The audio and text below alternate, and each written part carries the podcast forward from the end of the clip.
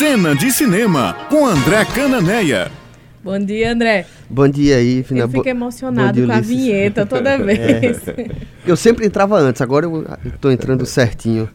É, bom dia, Maurício, Helena, Poliana e os ouvintes aqui da Tabajara. Vamos falar das estreias, né? Uhum. Aliás, eu vou falar de dois filmes. Um estreou no cinema, outro estreou no streaming. Mas está sendo muito falado e a gente vai comentar daqui a pouquinho. Começar aí com Zumbil Zumbilândia, Atire Duas Vezes. Continuação de Zumbilândia de 2009. É um filme divertidíssimo, uhum. adoro. Eu também achei o primeiro bem divertido. É, esse eu achei mais, e eu vou explicar por quê. É, Zumbilândia, só para contextualizar, é a história de quatro pessoas que se encontram no meio do apocalipse zumbi, que já é uma coisa mitológica. Walking Dead é apocalipse zumbi, Despertar dos Mortos, Madrugada dos Mortos, tudo é apocalipse zumbi, né?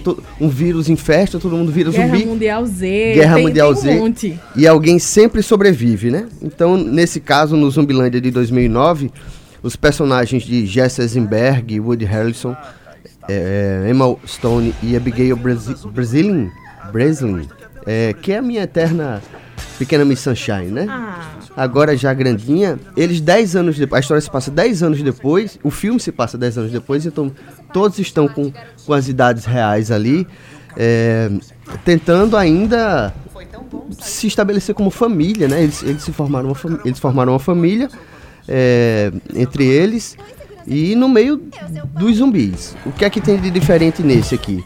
É, o, o mote para o enredo é a Abigail decide sair de casa porque está com 22 anos e quer arranjar um namorado e aquela crise de adolescente e ela sai de casa. No meio do apocalipse zumbi. No meio do apocalipse zumbi. E, e aí os três vão atrás dela. No meio, que aí é aquelas, aqueles road movies, né? Eles saem pelo mundo em busca é, dela. Aí eles encontram outros personagens, encontram outras situações. O filme tem muita referência à música pop a abertura é fantástica, eles estão querendo chegar na Casa Branca, que está em destroços, obviamente, e vão morar na Casa Branca. E aí eles vão matar zumbi em câmera lenta ao som do Metallica, por exemplo. e, e tem uma piada muito boa com Elvis, né? Porque o Woody Harrelson, o personagem dele, é fã do Elvis. Então eles, eles fazem muita piada com Elvis. O ritmo é cheio de. Parece um almanac, é cheio de curiosidades. Quando eles estão na Casa Branca, eles ficam lá é, trazendo novidades o tempo inteiro sobre a história dos presidentes americanos e tal. E, e aí tem uma surpresa no, no, nos créditos finais. Você, Ulisses, que viu o primeiro, fique até os créditos finais, porque é genial a brincadeira que eles fazem com o personagem do primeiro. Uhum. Só vou falar isso. é, é, muito divertido, como eu falei. Eu acho que ele tem uma dinâmica, inclusive, muito mais, muito mais rápida, muito mais. É, como é que eu digo? a, a, a, sequência é bem mais dinâmica e aí torna esse filme mais divertido, né? É bacana quando acontece isso 10 anos depois do primeiro filme, tem uma sequência e conseguir ser melhor, né? Pois é, eu, eu gosto. Eu acho, eu acho, eu gosto muito do primeiro. Mas esse eu achei que eu ia gostar menos, mas acabei gostando mais justamente porque o enredo é recheado dessas, dessas curiosidades, né? Desse almanac. É, é, como eu falei, é como eu falei, é um, é um road movie, então ele está sempre apresentando novidades, novos personagens. Tem uma, uma coadjuvante lá, deixa eu ver se eu vou lembrar o nome dela, mas enfim. É uma, uma menininha lá que faz o papel daquela a lourinha fútil e tal, né? Hum. E aí ela é muito engraçada, ela, ela se destaca assim. E, e, e, ela é a grande. É, o, a, gente, a gente chama esse tipo de, de, personagem de alívio cômico. Mas eu acho que ela é, é na verdade, é a própria comédia ali. Ela é uhum. muito engraçada. Então, assim, é um filme para o público em geral. É, atrás de mim tem até uma menina que, quando começou, e falou: Ah, mas é filme de terror. Aí a outra pessoa disse: Não, é uma comédia. E aí eu notei que ela se divertiu. Então é bem legal. Leve. Já o outro lançamento. É, o outro. Não.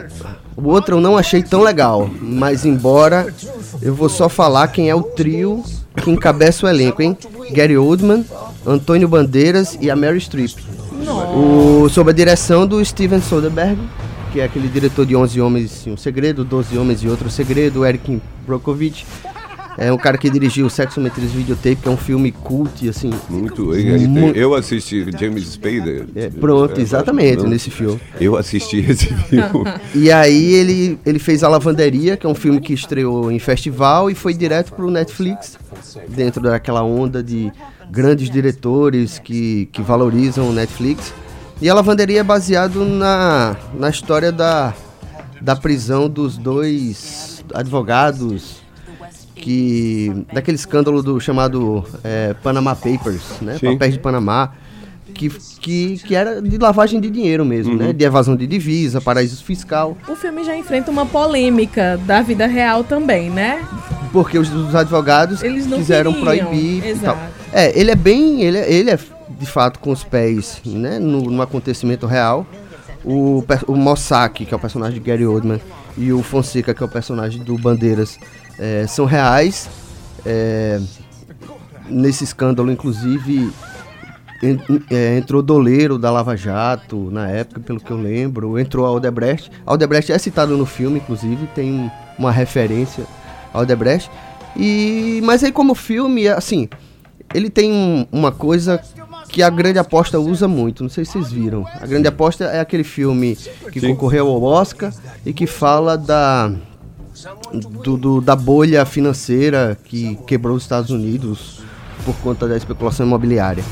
E aí ele é- a lavanderia é muito parecido com ele naquela proposta didática dos atores quebrarem a quarta parede, ou seja, quando eles conversam diretamente com o público, então a câmera está sempre no, no Bandeiras e no Gary Oldman e ele explicando o que eles fizeram, como eles fizeram, né? Agora tudo de uma maneira jocosa, porque ele tem os dois pés na comédia.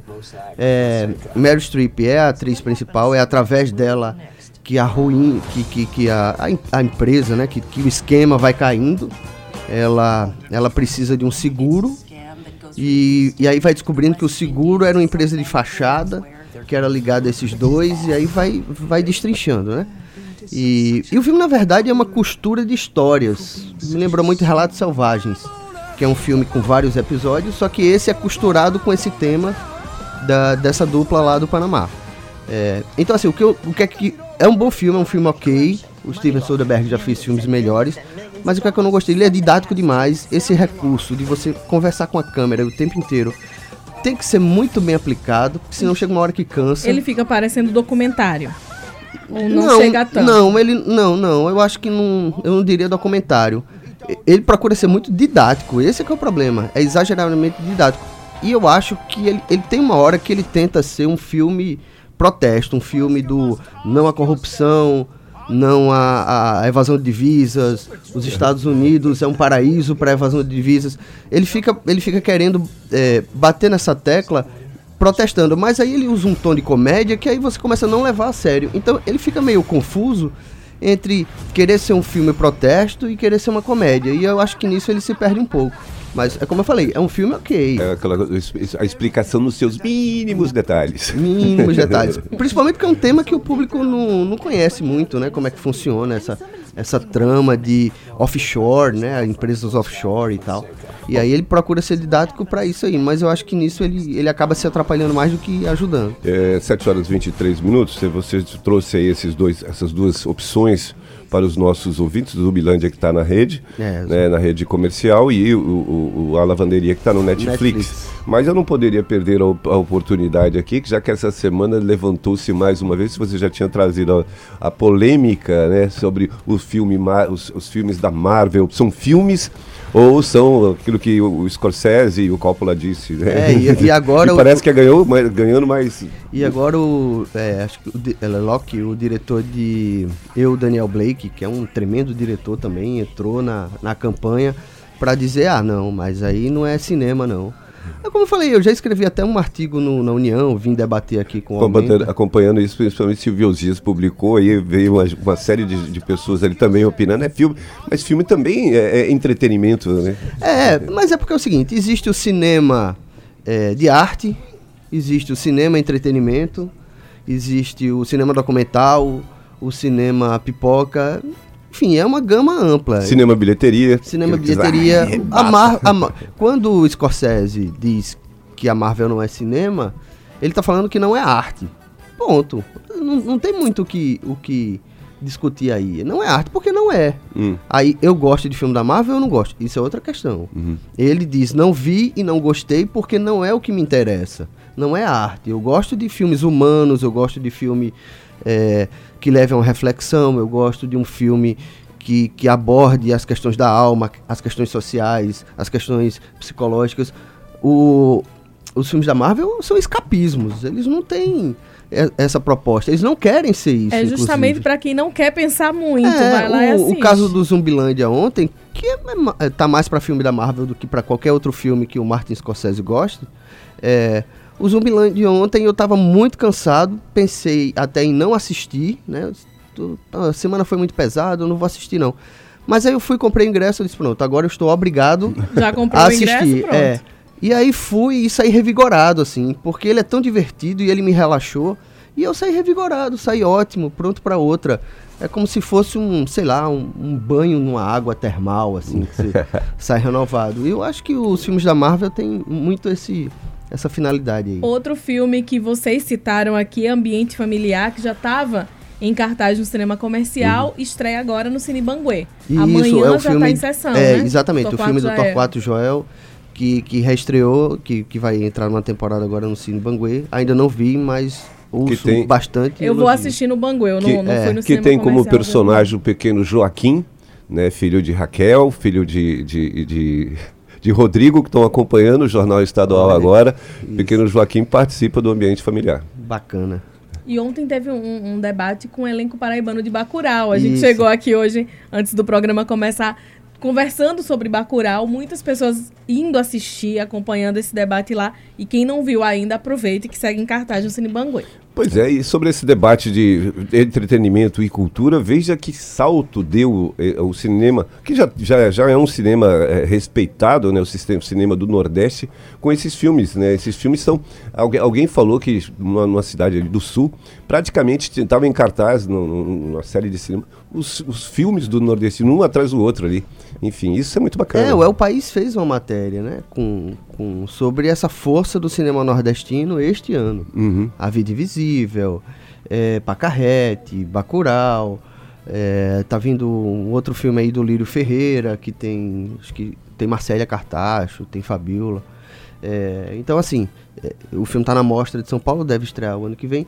Tem o nosso Rebento aqui, né, que vai estrear no ano que vem, 2020. E que tá ganhando prêmios É, já pelo mundo. Eu já contei 20. Eu, eu falei com o André Moraes, o diretor, eu disse, já tem, já tem, ainda tem estante para isso aí? Não, tem estante, tem estante. Tava no festival de, 20. de Los Angeles, Los sendo Angeles. homenageado também, é maravilhoso. Isso ganhou um prêmio lá. Pois é, tudo isso na contramão do que a gente vê aí em relação à à Ancine, né? Esse momento da cultura e do cinema Claro, é brasileiro. né? verdade, é verdade. o que é bom para nós, né? É, e eu acho que valorizar esse cinema que é feito aqui, que é feito na casa. Eu já trouxe aqui uma vez a, a Noite Amarela, que é um filme genuinamente paraibano, é, com várias referências a Campina Grande, porque a parte da ação se passa em Campina Grande. A gente- quando a gente valoriza isso e a gente vai e a gente conversa sobre ele, a gente assiste os filmes mais de uma vez. Eu conheço gente que já viu Bacurau seis vezes, por exemplo.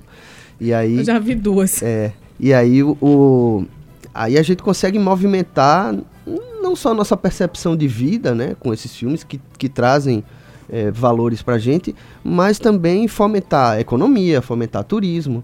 Só abrindo parênteses aí, a escadaria do Coringa em Nova York virou uma das, ma- uma das atrações mais concorridas hoje em Nova York, é aquela escadaria do Coringa que ele Para todo mundo fazer a dança. A pra todo mundo do- fazendo aquela dancinha vestido de coringa. Então, assim, é, é, eu estou usando isso para ilustrar como o- o- os filmes também é, a- ajudam o turismo, né? Uhum. É, ajudam a, a impulsionar o turismo de um lugar, né? Uma cena de um filme é marcante, as pessoas querem conhecer em loco. Eu tenho um exemplo disso, mas que não, não, não exatamente do cinema, mas de, de literatura, que o filme, eh, o, o livro O Encontro Marcado.